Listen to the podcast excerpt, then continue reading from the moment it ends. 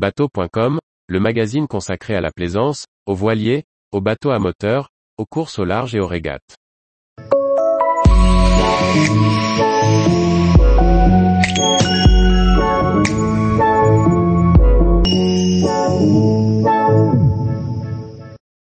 Route du Rhum, analyse d'un parcours en cinq étapes.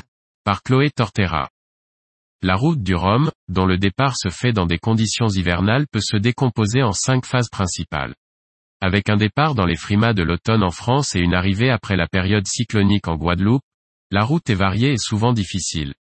Zoom sur les différentes phases de la course.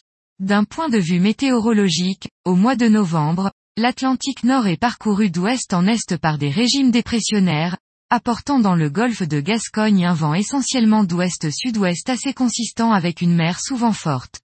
Au sud, proche de l'équateur, souffle un régime de vent d'est, les alizés, qui propulsera à grande vitesse les concurrents vers la Guadeloupe. Les skippers de la route du Rhum traverseront donc un temps hivernal avant de rencontrer des conditions tropicales chaudes et humides. Phase 1. La descente de la Manche en général à cette période de l'année, le vent, de dominante ouest lève une mer assez forte pour ce début de course. La sortie de la Manche se fait souvent au près, car en hiver à la latitude de l'Europe, la période des régimes dépressionnaires offre des vents à tendance ouest, donc du près pour nos concurrents. La route à faire est pleine ouest et le courant est alternatif d'est en ouest. Ainsi, cela lève souvent une mer très courte à affronter, que l'on qualifie de mer casse-bateau. Durant cette première phase de course, il faudra placer le curseur de façon à être dans le bon paquet de bateaux à la sortie de la mer d'Iroise, mais surtout ne rien casser avant d'attaquer le golfe de Gascogne.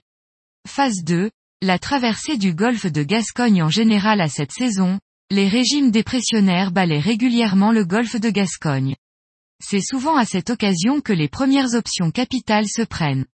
Nous l'avons vu, une ou plusieurs dépressions hivernales se présenteront aux concurrents de la route du Rhum. Pour les négocier au mieux devront-ils les contourner par le nord, par le sud, ou bien oser les traverser au plus court?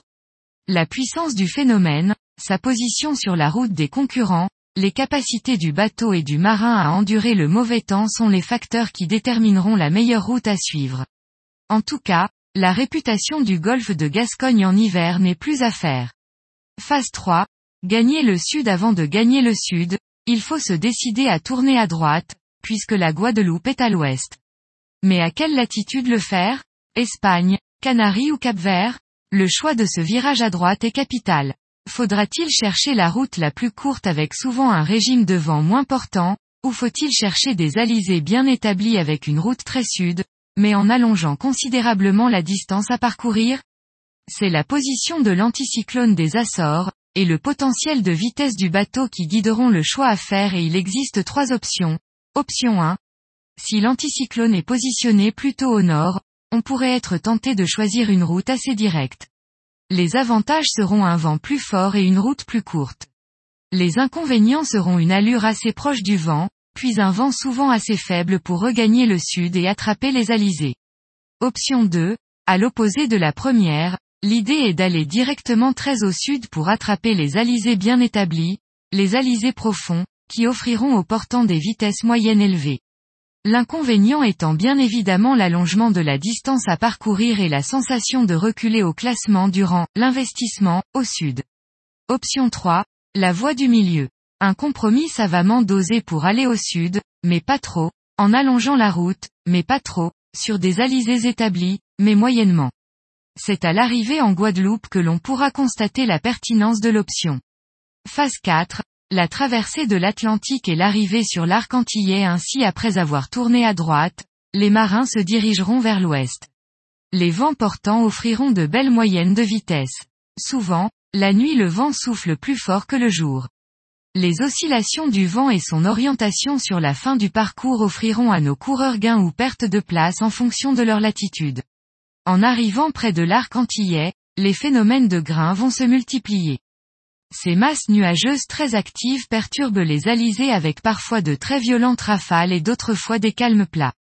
Il faudra éviter les pièges et optimiser la vitesse, car sur cette phase de la course, il y a des places à gagner, ou à perdre. Phase 5, le contournement de l'île de la Guadeloupe enfin, alors que la vision de l'île de Guadeloupe laisserait penser que la course est finie, il faudra en faire le tour. Le contournement de l'île réservera de nombreux pièges. La Guadeloupe est une île montagneuse que les alizés vont contourner par au-dessus et sur les côtés. Derrière l'île, sous son vent, il n'y a plus de vent ou un vent différent des alizés. Il faudra donc s'éloigner suffisamment des reliefs de l'île pour éviter la zone de calme, ce qui rallongera la route.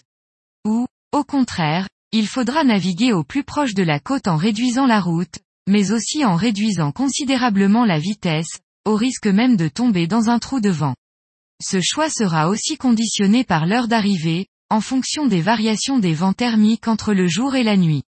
La lucidité et les ressources physiques pourront faire gagner ou perdre aux concurrents des places précieuses.